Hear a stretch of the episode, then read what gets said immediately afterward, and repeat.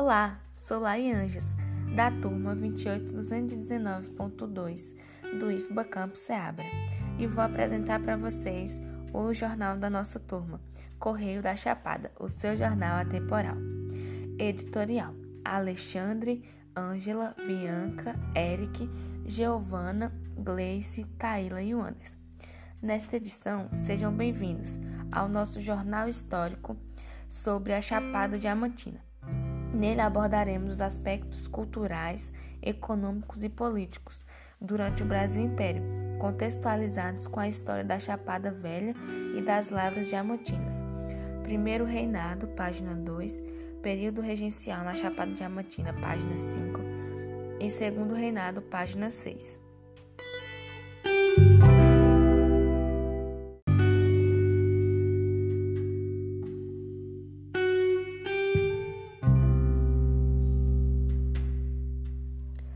Você sabia que a Chapada Diamantina desempenhou um importante papel para a economia do Brasil imperial?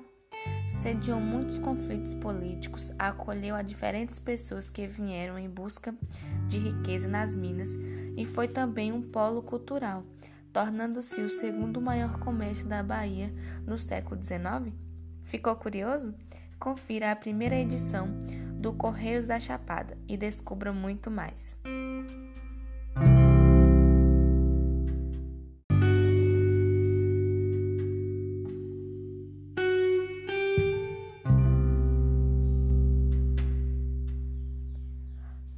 Primeiro Reinado. Com a independência do Brasil, uma Assembleia Constituinte tentou limitar o poder do imperador.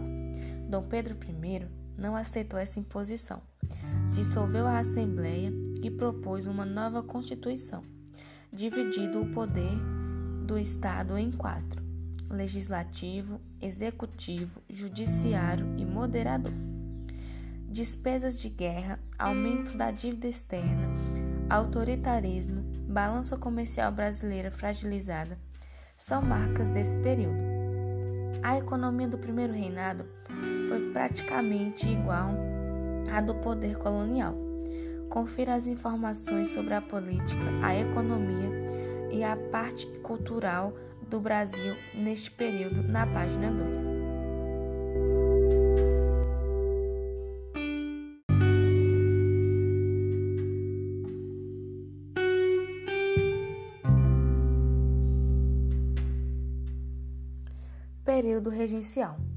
Busca de minérios valiosos e disputa pelo poder. Confira na matéria sobre o período regencial, na página 5, como foi o início da explosão de diamantes na Chapada Diamantina, ao longo do século XIX. Veja também quais foram as medidas tomadas para combater a ambição dos povos que buscavam um meio de obter riquezas seja para melhorar as suas vidas ou em benefício da coroa.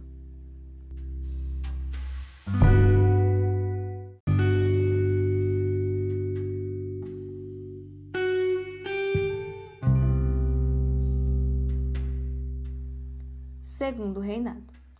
Ao viver uma série de guerras civis durante o período regencial, o Partido Liberal propôs a antecipação da maioridade do herdeiro do trono, Dom Pedro, que assumiu o poder no ano de 1940 como Dom Pedro II. Quando o jovem imperador completou 19 anos, foram descobertos os ricos garimpos no rio Lençóis. A partir dessa descoberta de diamantes, a região viveu um intenso processo de urbanização. A política do segundo reinado foi marcada pela presença de dois partidos políticos, e as disputas pelo poder chegaram à Chapada, junto ao diamante e à briga por terras.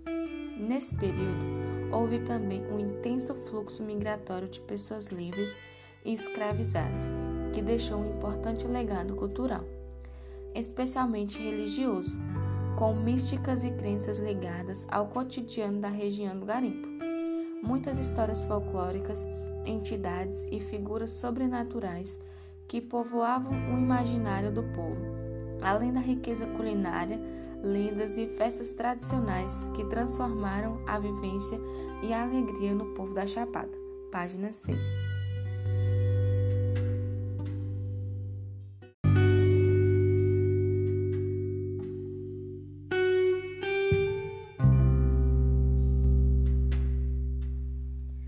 Primeiro reinado. Cultura. Karine Kelly Dourado e Larissa Rocha. Há poucas informações sobre em que se baseavam os pilares da cultura do Brasil ao longo do primeiro reinado, entre 1822 e 1831. Mas é possível afirmar que haviam culturas distintas, a da família imperial e dos demais portugueses e a dos escravizados. Na corte, apesar de após a independência buscarem por uma identidade própria para o Brasil, os costumes europeus continuavam presentes e influenciaram na construção da cultura brasileira. Os costumes europeus eram refletidos nas vestimentas, nas festas, na arquitetura das casas, no modo de vida, assim como na arte, visuais, música e dança. Nesse período, o tráfico de escravizados fazia parte da economia brasileira, ou seja, inúmeros escravizados foram trazidos para o território brasileiro e, junto a eles, vieram as suas culturas, muitas das quais conhecidas hoje mundialmente como a capoeira. Em relação às obras literárias, na Europa o romantismo estava em alta e dominava as produções. Essa tendência influenciou as obras literárias nacionais, embora muitos intelectuais e artistas baseassem as suas escritas nos acontecimentos e características locais em busca de autonomia e da construção de uma identidade para o Brasil. Nessa geração nacionalista, os principais escritores brasileiros foram José de Alencar e Gonçalves Dias. Em relação à cultura, na Chapada Diamantina, no primeiro reinado, pode-se afirmar que a área era pouco povoada. Havia apenas alguns núcleos urbanos, em Rio de Contas e alguns outros lugares.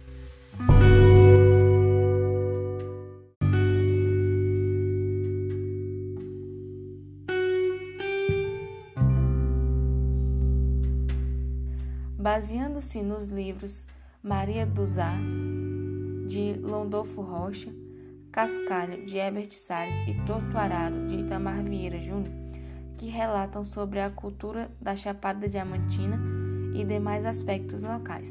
Podemos verificar a forte presença das festas de Primeiro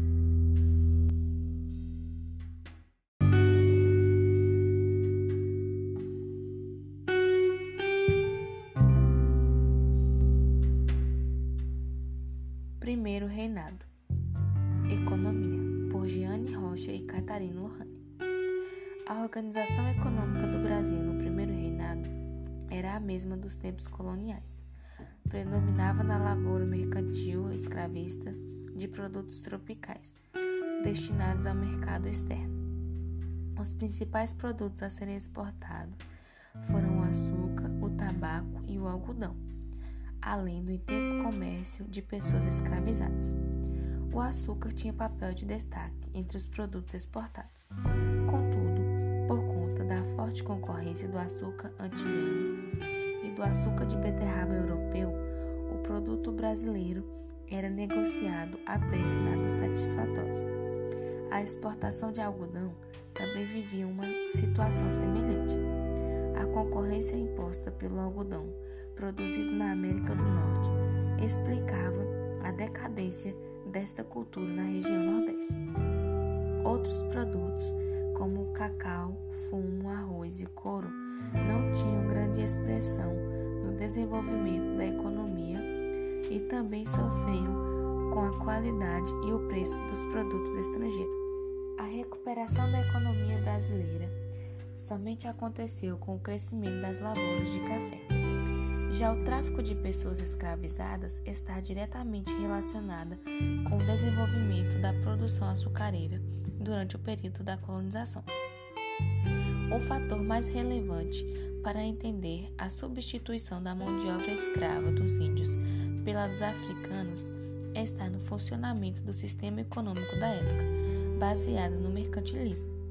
Em outras palavras, o tráfico negreiro era uma atividade extremamente lucrativa para a metrópole, isto é, para Portugal.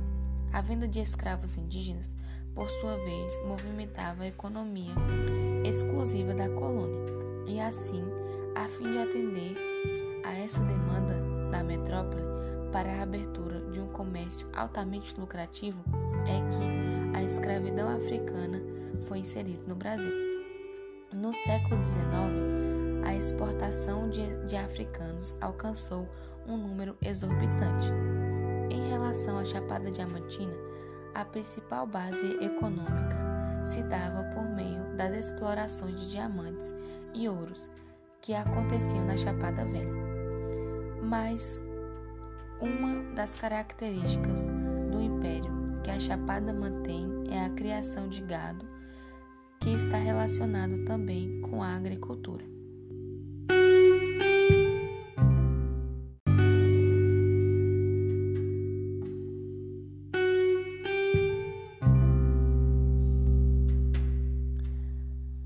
Da descoberta dos diamantes, a agricultura era a base econômica, juntamente com a criação de gado, e foram substituídos pelas explorações. As primeiras descobertas de jazidas de ouro ocorreram no norte do território, na região da atual cidade de Jacobina. A respeito do tráfico e da presença de pessoas escravizadas na Chapada Diamantina, temos o relato da história de seu Domingos, que foi entre muitos outros homens que em determinado momento da vida foi apartado de sua terra natal, da família e dos amigos para ser submetido ao trabalho forçado. Sofreu a violência da travessia e desembarcado provavelmente no porto de Salvador. Foi comprado por senhores da cidade de Caetité.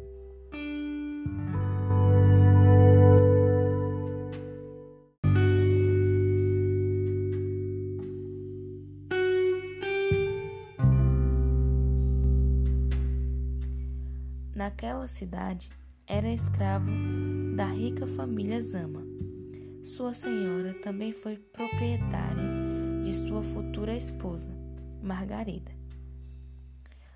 Moradora da cidade de Caetité, Rita Zama migrou para Lençóis no final da década de 1840, como tantos outros baianos do litoral e do sertão, atraídos pela descoberta dos diamantes.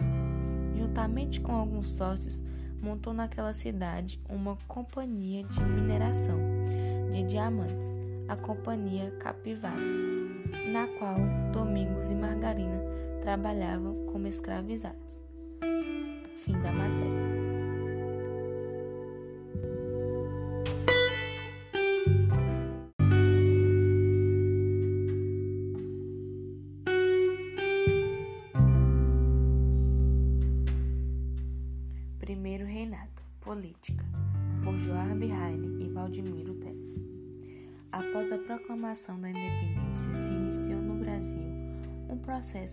Criação e consolidação do Estado Nacional, que se deu com o registro de pequenos conflitos nas diferentes províncias brasileiras, principalmente no norte e nordeste do país. A partir daí, houve a elaboração da Constituição e, em 1823, seria aprovada a primeira Carta Constitucional Brasileira. Por mais que essa Constituição tivesse um caráter liberal, ela não se preocupou em extinguir a escravidão. Por sua vez, a Assembleia Constituinte tentou limitar o poder do imperador. E por isso, Dom Pedro I não aceitou a carta, dissolveu a Assembleia e impôs uma nova Constituição em 1824, com o poder do Estado dividido em quatro: legislativo, executivo, judiciário e moderador. Desse modo, o imperador poderia intervir nos outros poderes. Pela Constituição, o voto era censitário e apenas homens não escravizados e não indígenas acima de 21 anos de idade poderiam votar. Como não existiam limites para o poder de Dom Pedro, seu reinado autoritário foi marcado por conflitos. Além disso, perdurava uma insatisfação, pois as exportações de açúcar caíram de forma drástica em algumas regiões, fazendo nascer um movimento republicano em Pernambuco. A adesão popular fez com que o movimento se espalhasse para outros estados do Nordeste. o que também foi motivo de enfraquecimento do movimento, e por fim a repressão pelo governo imperial.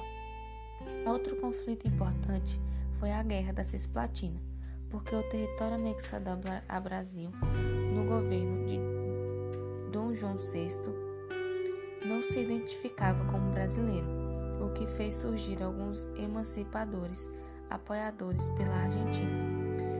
Despesas de guerras, aumento da dívida externa, autoritarismo, balança comercial brasileira fragilizada fizeram o governo de Dom Pedro I ser mal visto, o que ocasionou a sua abdicação do trono no ano de 1831, deixando assim o governo para seu filho, que tinha apenas 5 anos de idade. Até que seu filho alcançasse a maioridade, um governo regencial assumiu o trono. Na Chapada Diamantina, não localizamos registros sobre a política nesse período. A região era também pouco povoada. Documentos revelam esses conflitos, especialmente com a descoberta dos diamantes, a legalização das terras com a Lei de 1850 e depois com a disputa entre os partidos políticos e os coronéis. Fim da matéria.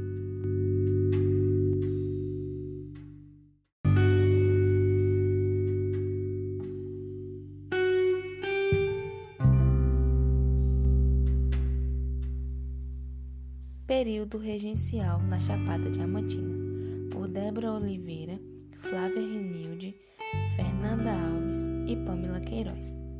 Ao longo do século XIX, a Chapada Diamantina viveu da riqueza dos diamantes e do ouro.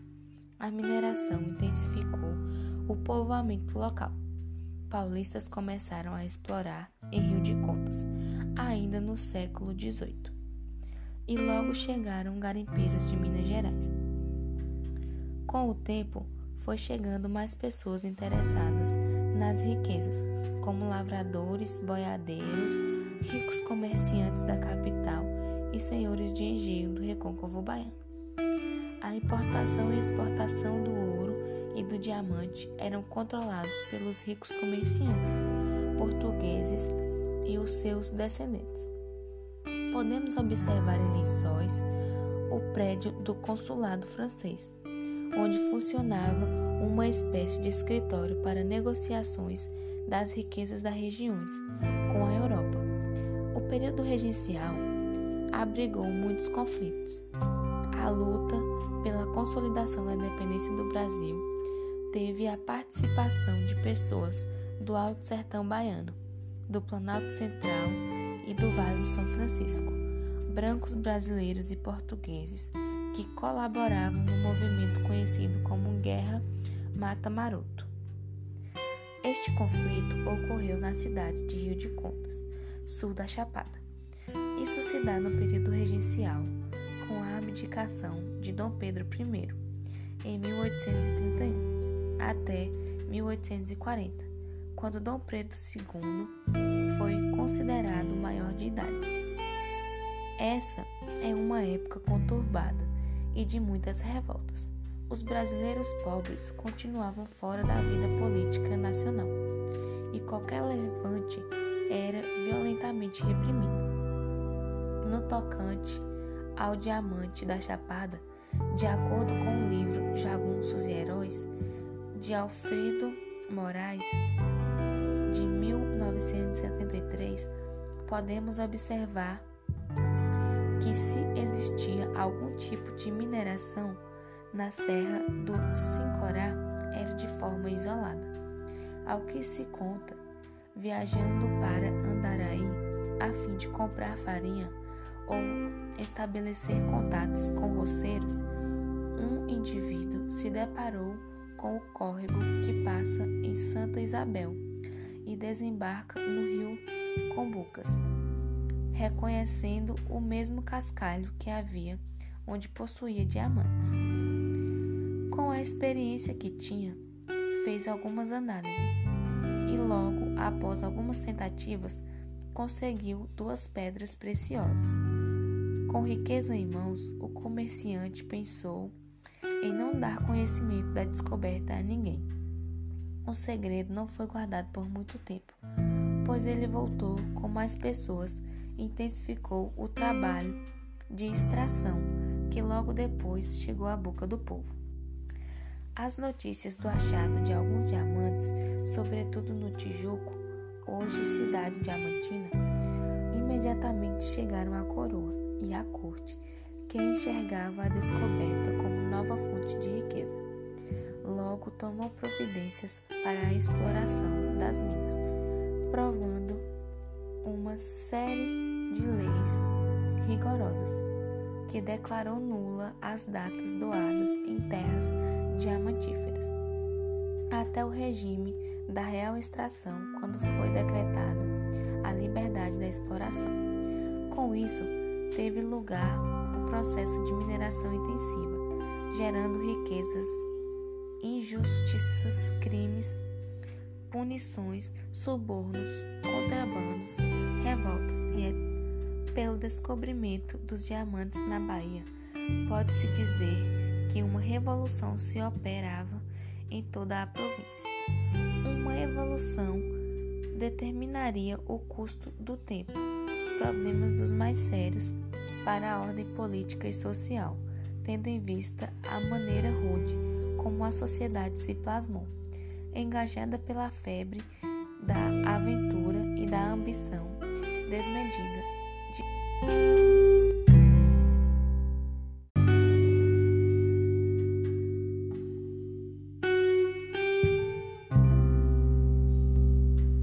De... fortuna fácil. Segundo o jornal O Parlamentar de 1838, o governo era traidor, corrupto e imoral, que teria permitido o arrendamento dos terrenos da Chapada Diamantina, deixando de lado os interesses das famílias que aqui habitavam, como denunciou o jornal. Esses arrendamentos poderiam colocar cerca de 40 mil habitantes a oferecer às autoridades sua fortuna, suas indústrias e sua liberdade, em troca de exploração dos diamantes. Mas eles estariam dispostos a tal ato? Pelo texto, os argumentos para tal disposição eram banais, porque a conveniência e a utilidade da dita disposição é reconhecida geralmente pelas pessoas imparciais e que desejam a prosperidade do município. Porém, questionava se o poder executivo, a quem a Câmara é subordinada, presta contas anuais ao poder legislativo. Não será absurdo e repugnante perceber que nesse assunto seja a Câmara irresponsável? A matéria de o um parlamentar evidencia a negligência perante os habitantes das regiões diamantinas. A desigualdade e os inconvenientes eram explícitos. Permitiu-se aos particulares a extração dos diamantes de forma livre, como o exercício de qualquer outra indústria, o que acarretou em numerosas populações em um estado precário. Pessoas abandonaram suas vidas, seu capital, para entregar-se exclusivamente à exploração dos diamantes. Esse êxodo, em grande massa, fez com que a população do município da cidade de Diamantina crescesse abruptamente, usando do diamante como forma de subsistência. Ainda segundo o jornal O Parlamentar, se o governo queria e tinha o direito de tirar vantagens dos terrenos de Diamantina, deveria fazê-lo de uma forma que não afastasse tanto o número de fortunas ou até mesmo arriscasse a tranquilidade pública naquele local, como se observa na transcrição que segue. Ora, será possível que o legislador exija um sacrifício e a ruína de tantas famílias para conseguirem um título? E como poderá ser justo explorar indivíduos que há quase 20 anos vivem ali, com um título legal por terem a posse de terrenos minerais? A fase de minério, onde há licença para minerar, como também nas reservas, para administração podem dar algum proveito à nação, sofrendo uma imposição menor nas que há concessão e maior nas outras. Nos locais muito explorados, os mais pobres começam a lavar as áreas abandonadas em busca de riquezas para sustentar suas famílias. O hábito e a necessidade têm constituído para a classe mais pobre o direito de que fora revoltante expulsá-los de suas terras, como um roubo. Vendo essa exploração do governo com os terrenos diamantinos, podemos explicar os embaraços que encontrou o governo no passado e a razão por que, sendo tanta a urgência do Estado, ainda não possível tomar uma medida que tornasse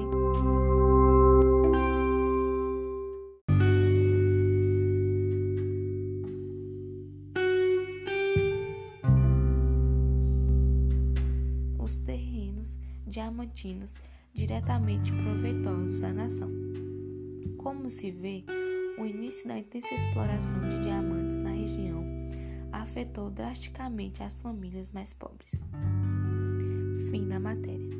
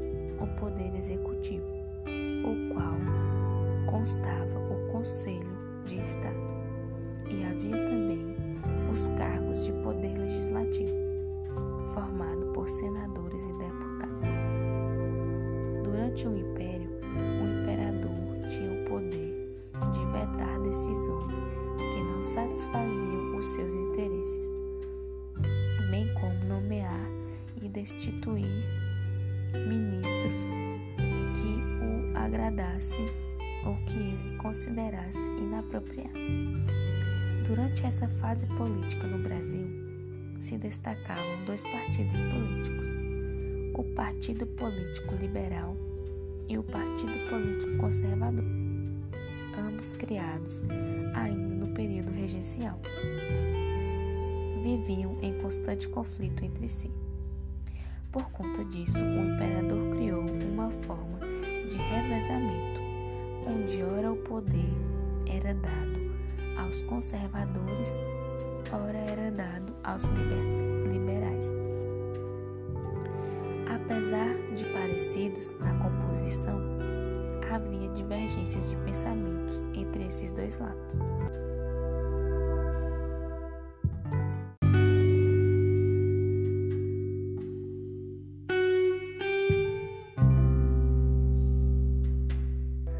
Os liberais desejavam maior autonomia das províncias brasileiras, enquanto os conservadores eram a favor de um poder mais centralizado.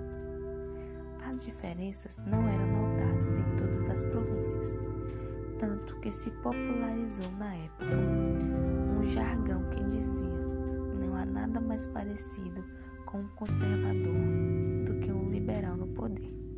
Após esse breve resumo, sobre o funcionamento político do Império Brasileiro, vamos tratar desse assunto de uma forma mais focalizada na região das Lavras Diamantinas, a qual hoje se conhece por Chapada Diamantina. A partir do ano de 1838, o governo imperial permitiu a exploração mais a fundo do sertão baiano, o que acabou fortalecendo e intensificando ainda mais o movimento de reconhecimento do território, a fim de buscar novas formas de atividades econômicas e aumentar as áreas distintas a elas. De 1844 a 1846, a província da Bahia foi comandada pelo presidente Francisco José de Souza Soares de André. E foi o seu mandato que a Chapada Diamantina ganhou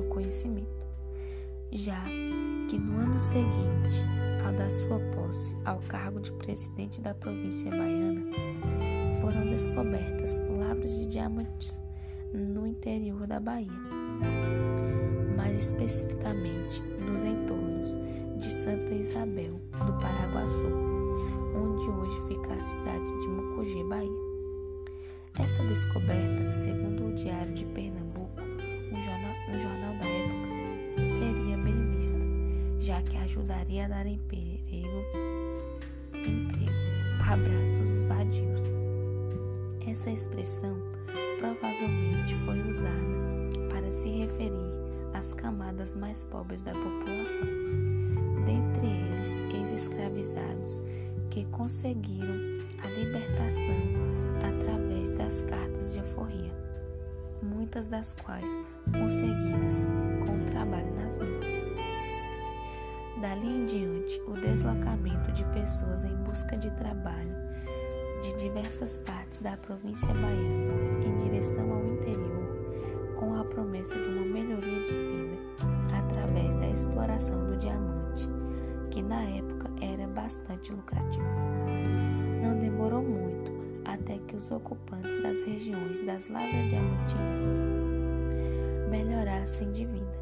As famílias mais elitizadas consumiam a moda da época formada por um padrão europeu, e o local onde hoje é conhecido por Lençóis acabou por se tornar a capital das lavras diamantinas, já que o minério de diamante era muito maior naquela região, superando outros povoados, tais como Morro do Chapéu, Chique-Chique e Igatu.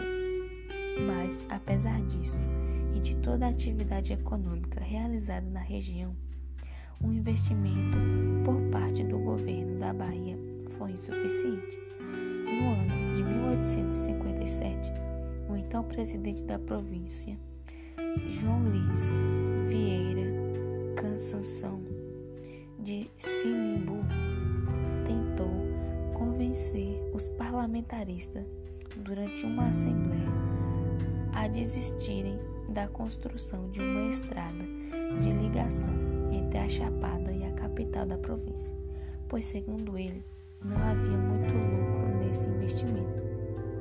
Além disso, o presidente acreditava que, enquanto as minas de diamantes fossem lucrativas, a população não se interessaria por atividades agrícolas, prejudicando, prejudicando assim outras áreas da economia baiana. E realmente, a crise de alimentos chegou ao local em torno do ano de 1860, mas não por falta de abastecimento agrícola. O único alimento com cerca com certa escassez era a farinha de mandioca. Alguns dos motivos pelos quais a região entrou em declínio foi que, por conta das promessas de muitas pessoas das camadas mais pobres venderam seus bens e foram em busca de riquezas que aquela região prometia. Isso acabou fazendo com que os que não obtiveram sucesso começassem a viver nas ruas e ter o seu alimento através de esmola. O governo então começou a buscar formas de amenizar essa situação por meio de contratação dessas pessoas para construções de obras públicas e estímulos de migração para locais com melhores condições e oportunidades de mudança de vida. As famílias que obtinham poder na época começaram então a pedir legalização de suas terras pelo governo,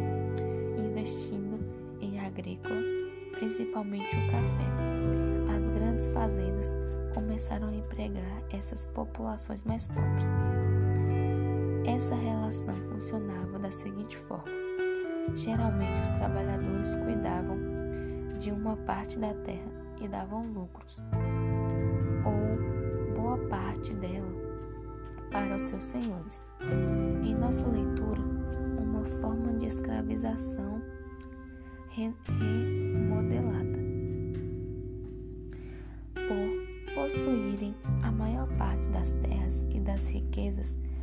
essas famílias também tinham o domínio político de toda a região da Chapada, incluindo as regiões de Campestre, Palmeiras, entre outros locais. Também haviam constantes disputas de terras e poder político na região que perduraram até as décadas do início do século XX. Fim da matéria.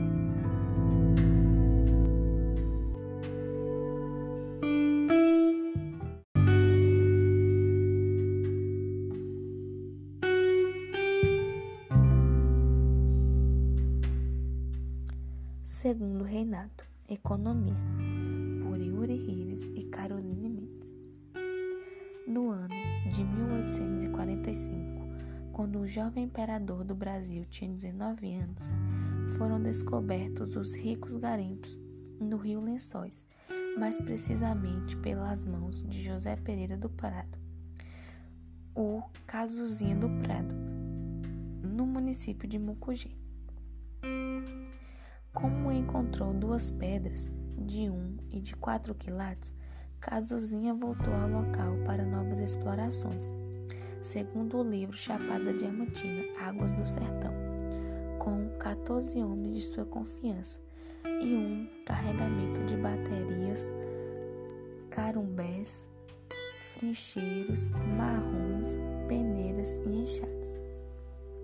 O saldo da empreitada seis arrombas, ou cerca de 90 quilos de diamantes grossos. Mas é claro que uma descoberta tão lustrosa não permaneceria em silêncio.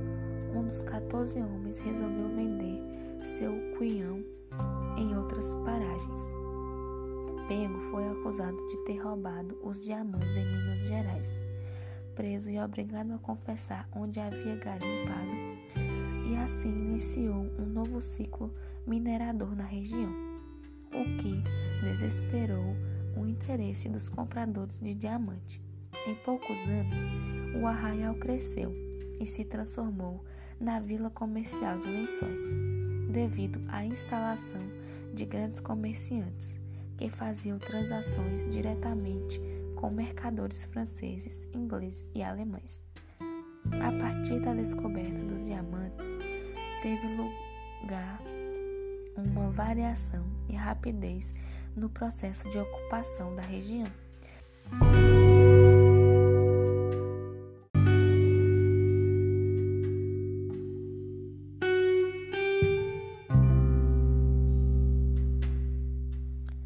Segundo Reinado, Economia, por Yuri Rives e Caroline Mendes.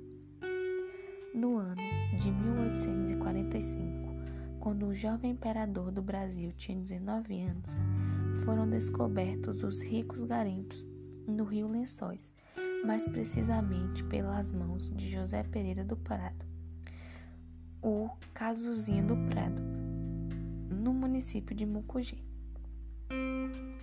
Como encontrou duas pedras de um e de quatro quilates, Casuzinha voltou ao local para novas explorações segundo o livro Chapada Diamantina, Águas do Sertão, com 14 homens de sua confiança e um carregamento de baterias, carumbés, trincheiros, marrons, peneiras e enxadas. O saldo da empreitada? Seis arrombas, ou cerca de 90 quilos de diamantes grossos. Mas é claro que uma descoberta tão lustrosa não permaneceria em silêncio. Um dos 14 homens resolveu vender seu cunhão em outras paragens. Pego foi acusado de ter roubado os diamantes em Minas Gerais, preso e obrigado a confessar onde havia garimpado, assim iniciou um novo ciclo minerador na região, o que desesperou o interesse dos compradores de diamante.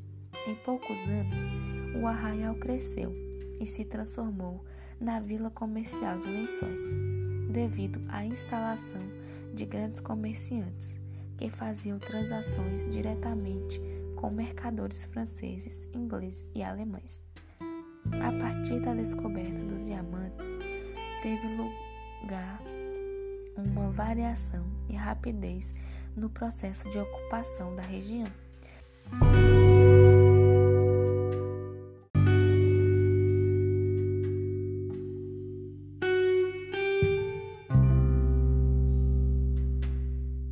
Segundo Reinado, Cultura, por Maria Luísa Nunes e Letícia Monteiro. No século XIX, auge da exploração das lavras diamantinas, houve um intenso fluxo migratório de homens e mulheres pobres, aventureiros e também pessoas escravizadas para a região.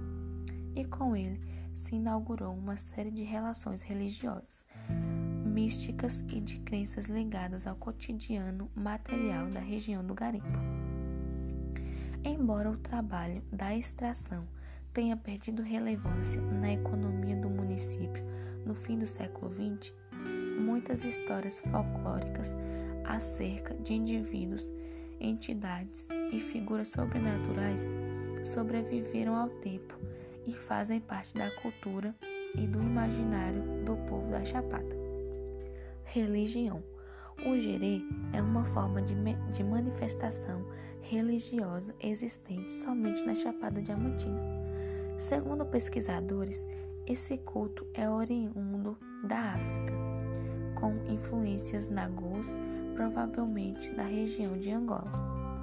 Essas formas de religiosidade manifestam-se sobretudo em Lençóis e Andaraí, e suas formas de celebração encontram-se com elementos do candomblé, cultos e oxalá, danças embaladas pelo toque de atabaques e tambores, sacrifícios de animais, ingestão de comidas e bebidas,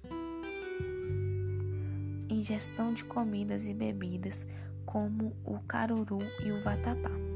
A origem dessa religião ainda é desconhecida, visto que ela reflete nas condições materiais com que a sociedade das lavras diamantinas foi submetida, como um intercâmbio de pessoas de vários lugares diferentes. Mas também é dito que é o culto surgido da necessidade dos garimpeiros, sempre místicos e religiosos, em desvendar os mistérios do diamante. Segundo contam, os diamantes têm dono certo e o garimpeiro nem sempre tem o merecimento de encontrar um. Para saber da sorte, consultavam as velhas nagôs da cidade. Festas tradicionais. Ao longo do ano, muitas datas comemorativas, oriundas do período do garimpo, são comemoradas na Chapada de são comemoradas nas cidades da Chapada. Dentre elas estão 6 de janeiro, Festas de Reis. É uma celebração aos três reis magos que anunciaram o nascimento de Jesus.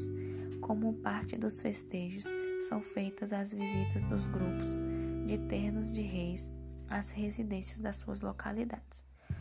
O terno de reis é uma manifestação folclórica em que os músicos reiseiros saem em visitação às residências desde o dia 25 de dezembro até o dia 5 de janeiro, usando chapéus enfeitados com fitas de seda, flores de plásticos, espelhos e penas de pavão.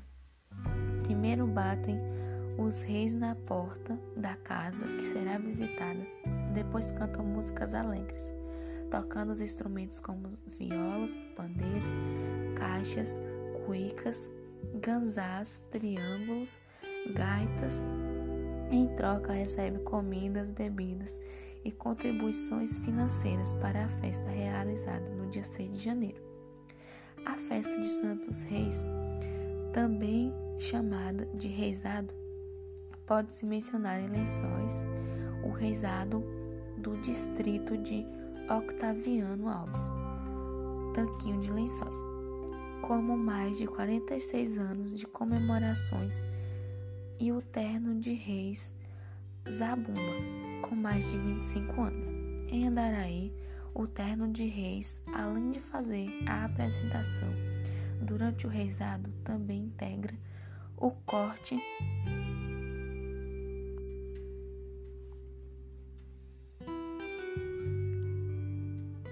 que participa da festa do Divino Espírito Santo, que ocorre em junho. O termo de reis de Palmeiras não tem conseguido participar do rezado com regularidade. Em Mucugê, a festa acontece na sede, distritos e povoados. As manifestações características da festa são chamadas de reis dos bichos, reis dos homens e os reis das mulheres.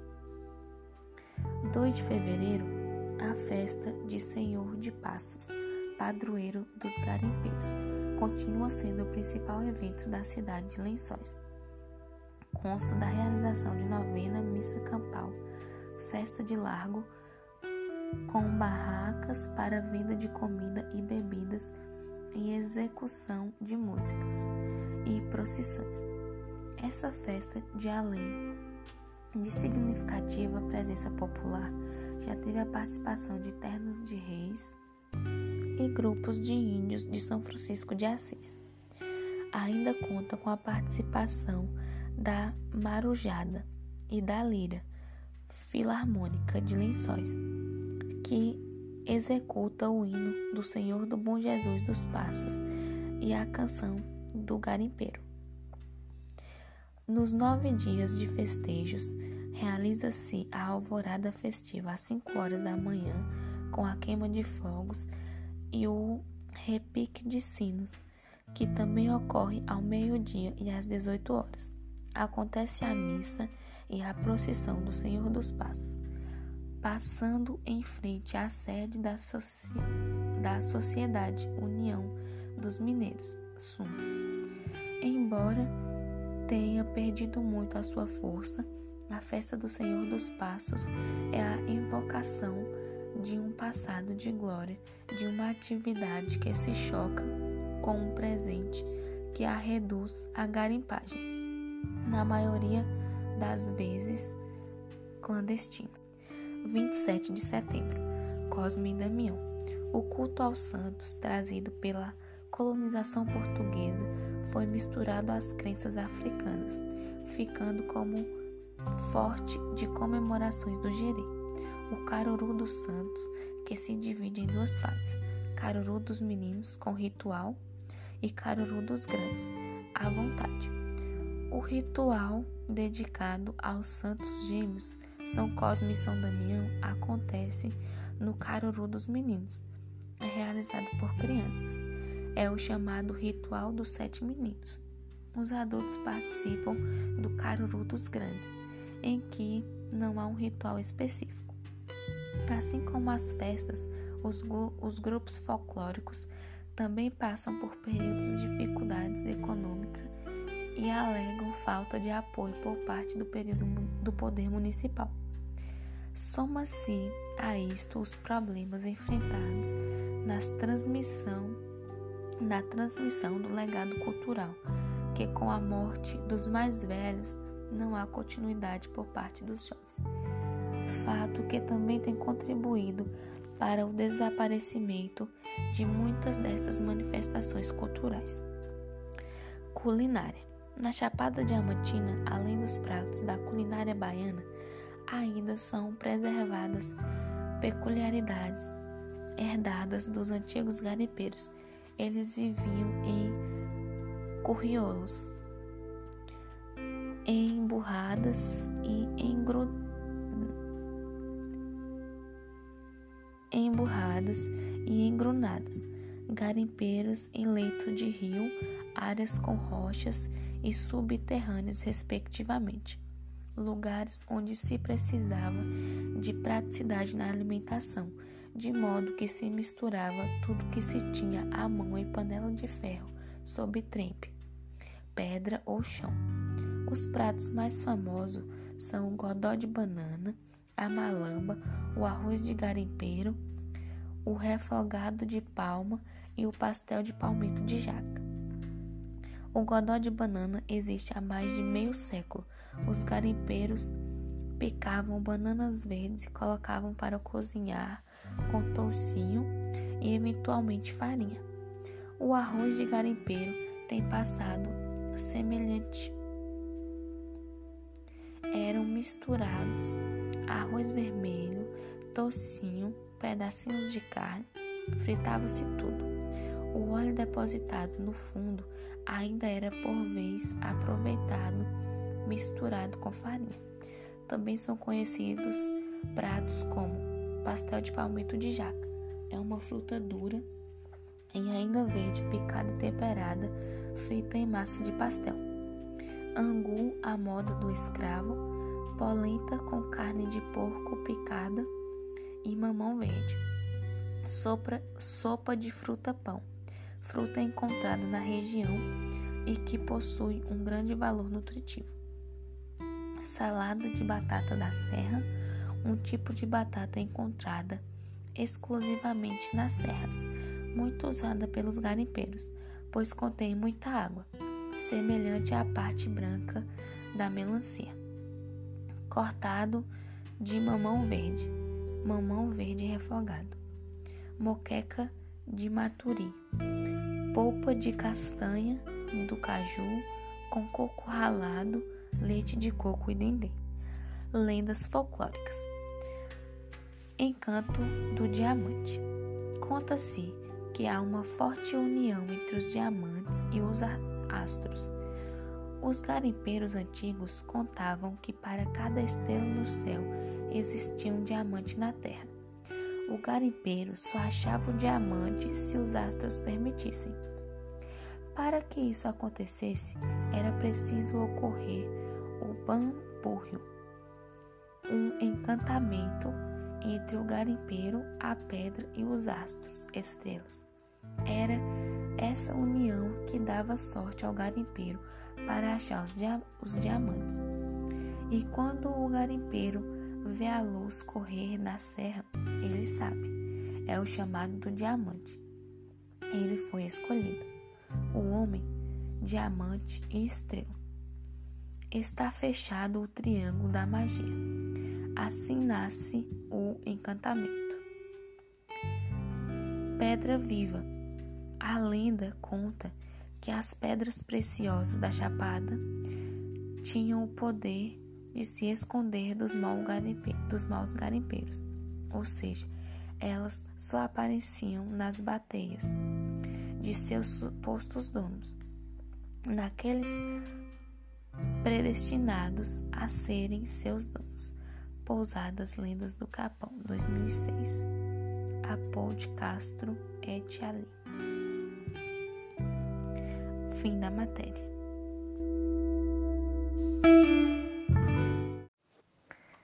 Ficha técnica: Instituto Federal de Educação, Ciência e Tecnologia da Bahia, IFBA Campus Seabra. Curso técnico e meio ambiente. Disciplina de História, professora Eliana Batista, orientadora. Edição, projeto gráfico e diagramação, Maria Eduarda dos Santos Pires, Miquelândia Souza da Silva e Tailana Silva de Miranda. Gravação em áudio, Laís Jesus dos Anjos. Tradução para Libras, George Silva Oliveira e Marcos Antônio Nascimento intérprete de Libras, Luciana Maria Pereira Rocha e Davidson Santos Fragas. Edição de vídeo em Libras, Luciana Maria Pereira Rocha. Apoio NAPNE Campus Seabra. Estudantes que colaboraram da turma 28219-2, segundo ano de Meio Ambiente.